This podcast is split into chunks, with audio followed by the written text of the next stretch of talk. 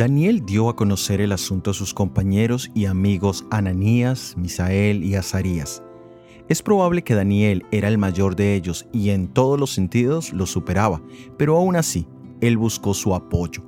Ellos habían tenido ya múltiples experiencias de fe juntos. Una de ellas es el hecho de que aquí son mencionados por sus nombres hebreos que los identificaban como hijos y siervos de Jehová el Todopoderoso, y a él iban a acudir.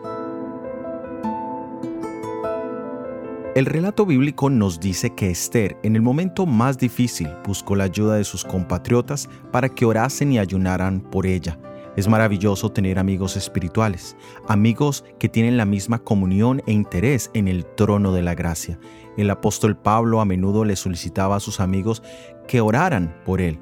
Una amistad donde la oración es el vínculo principal es una amistad de mucho valor. ¿Qué clase de amigos tienes? ¿Son espirituales? ¿Su relación te acerca a Dios o te aleja de Él? ¿Qué tipo de influencia eres tú para ellos? ¿Oras con ellos continuamente? Sean cual sean las respuestas a estas preguntas, siempre hay posibilidades de mejorar y crecer como ese amigo espiritual que debe ser. Jesús es nuestro mejor amigo. Él oró por nosotros en San Juan capítulo 17 versículo 20.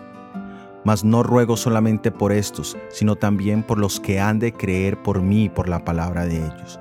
Él oró por ti y está trabajando en tu corazón a través de la obra del Espíritu Santo. Acepta su amistad. Soy Óscar Oviedo y este es el devocional Daniel en 365 días.